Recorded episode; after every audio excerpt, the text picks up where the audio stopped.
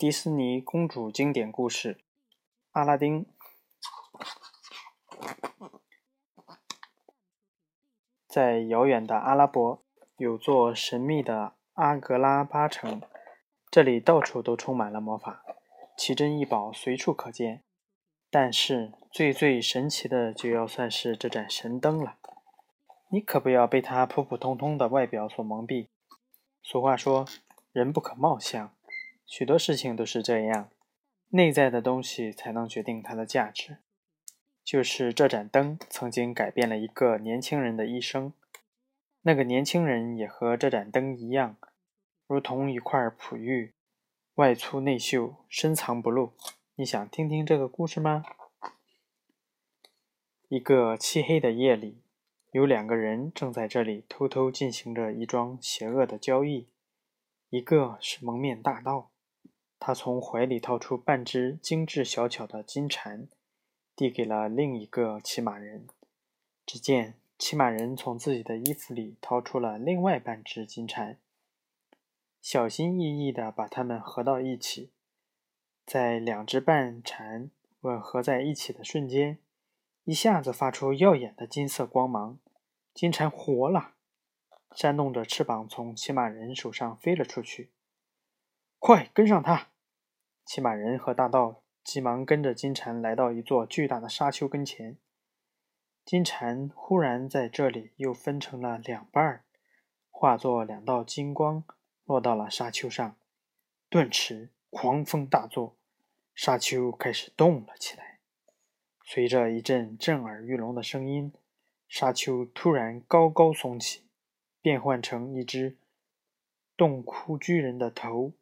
只听他大吼一声，张开了如洞穴一般巨大的嘴巴，洞口深处隐隐闪烁着光芒，引诱着人们想要去一探究竟。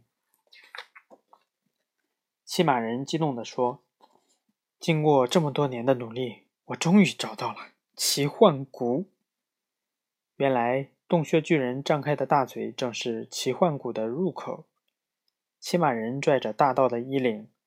恶狠狠地命令他说：“现在给我记住，到奇幻谷里为我取出一盏神灯，其余的财宝就都归你了。”在阿拉伯的古老传说中，奇幻谷里埋藏着数不清的财宝，而那盏神灯正是其中最珍贵奇异的宝物。一听说能得到一生都享不尽、用不完的财宝，大盗的眼中。射出了贪婪的光芒，他摩拳擦掌，走到洞窟巨人的嘴边，探头往里一看，果然看见一条长长的台阶，通往洞穴巨人深不见底的肚子里。他正要迈腿走下去，却被一股突如其来的力量甩了出来。洞穴巨人发出轰隆隆的声音，说道：“只有一个人可以进去。”他是一个品格高尚的人，却像一块未经雕琢的璞玉一样深藏不露。可是骑马人不肯死心，仍然催促大盗去取神灯。大盗害怕极了，哆哆嗦嗦的再次进入洞穴巨人的口中。当他的脚刚刚触到台阶时，就听到洞窟巨人叹息一声，一瞬间。空中卷起漫天的风沙，一下子就将大道吞没了。找到他，找到那个深藏不露的人！洞窟巨人咆哮着，慢慢又变回了沙丘，再也不动了。热闹的阿格拉巴城里有一个名叫阿拉丁的穷苦青年，他的父母早就过世了，他唯一的好朋友是一只名叫阿布的小猴子。阿拉丁善良聪明，热情开朗，好打抱不平，但是无依无靠的生活让他总是连饭都吃不饱。有时他不得不去偷一些食物来充饥。有一天，大街上传来一阵打闹声。原来，阿拉丁和阿布因为偷了一块面包，正被官兵追得满街跑。虽然官兵气势冲冲。但是阿拉丁却凭借灵巧的身手躲过了他们一次次的追捕。经过这一番惊心动魄的追逐之后，阿拉丁终于成功的甩开了官兵。阿拉丁和阿布躲在墙角，拿出面包，正准备美美的享用这顿来之不易的午餐，忽然看到不远处出现了两个可怜的小孩儿，他们穿着破破烂烂的衣服，面黄肌瘦，看上去好多天没有吃饱饭了。现在。两个孩子正可怜巴巴地盯着他手里的面包，阿拉丁恋恋不舍地看着手里的面包，又看看两个可怜的孩子，叹了一口气：“哎，拿去吧，这块面包送给你们了。”他满怀同情地对他们说。阿拉丁和小猴子回到了他们的家，他所谓的家其实只是个破旧不堪的屋顶。不过却能看见整个阿格拉巴城。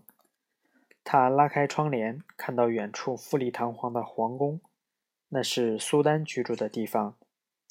阿拉丁满怀憧憬地对阿布说：“总有一天，我们会变得富有，住在漂亮的皇宫里，再也不会遇到任何麻烦。”就在这时，在皇宫里，茉莉公主又气跑了一位前来求婚的王子。茉莉公主是苏丹唯一的女儿，她美丽温柔，心地善良。她的好朋友是一只名叫乐雅的老虎。那些前来求婚的王子个个衣冠楚楚，却狂妄自大，自命不凡。为了赶走他们，茉莉公主常常让乐雅捉弄这些求婚者。你三天后就要到法律规定的年龄了。在生日之前，你必须要嫁给一位王子。”苏丹严厉地说。“可是法律是错误的。”茉莉公主叹了口气，难过的说：“如果我真的要结婚，也一定要选我爱的人。我不能照顾你一辈子。”苏丹对公主说：“我希望有人能好好的照顾你。”可是茉莉公主执意不肯改变主意。虽然贵为公主，但茉莉公主却感到很孤单。从小到大，除了乐老虎乐雅，她没有真正的朋友。唉，我多想出去看看外面的世界。她苦恼地对乐雅说：“就算抛弃公主的身份，我也愿意。”一个大胆的决定悄悄地在他心里产生了。茉莉公主不想结婚的事让苏丹很伤脑筋。正当苏丹一筹莫展，在宫殿里焦急地踱来踱去的时候，宰相贾方出现了。原来他就是在沙漠里寻找神灯的那个骑马人。他阴险狡诈，野心很大，早就预谋要夺取苏丹的王位。贾方，我最信任的大臣，你来的正好。苏丹高兴地说。快帮我出个主意吧！苏丹让甲方为公主的婚事想想办法。甲方却有了一个新的阴谋。他装模作样的对苏丹说：“这件事确实很棘手，不过我的占卜术可以帮忙。”甲方以此要挟苏丹，得到了他的一枚蓝宝石戒指。苏丹的戒指上那块神秘的蓝宝石，拥有神奇的力量。只要对它施展魔法，就能知道任何想知道的事情。趁着天黑，茉莉公主脱下华丽的衣裳，换上仆人的粗布衣服，打扮成老百姓的模样，准备偷偷溜出皇宫去。老虎乐雅咬住她的衣角，舍不得让她走。对不起，乐雅。茉莉公主轻轻地抚摸着自己的好朋友，她说。我必须出去寻找自由自在的生活。我会想你的。在老虎乐雅的帮助下，茉莉公主顺利地越过高高的围墙，逃出了皇宫。热闹喧嚣的阿格拉巴大街上，四处摆满了从世界各地运来的商品，商贩们正卖力地叫卖着。茉莉公主好奇地东张西望，觉得眼前的一切。都那么新奇有趣。这时，她看到了一个小孩子，站在卖苹果的货架前咽口水。你一定是饿了。茉莉公主拿起一个苹果递给他，亲切地说：“小孩子高兴地跑了。”茉莉也转身准备走。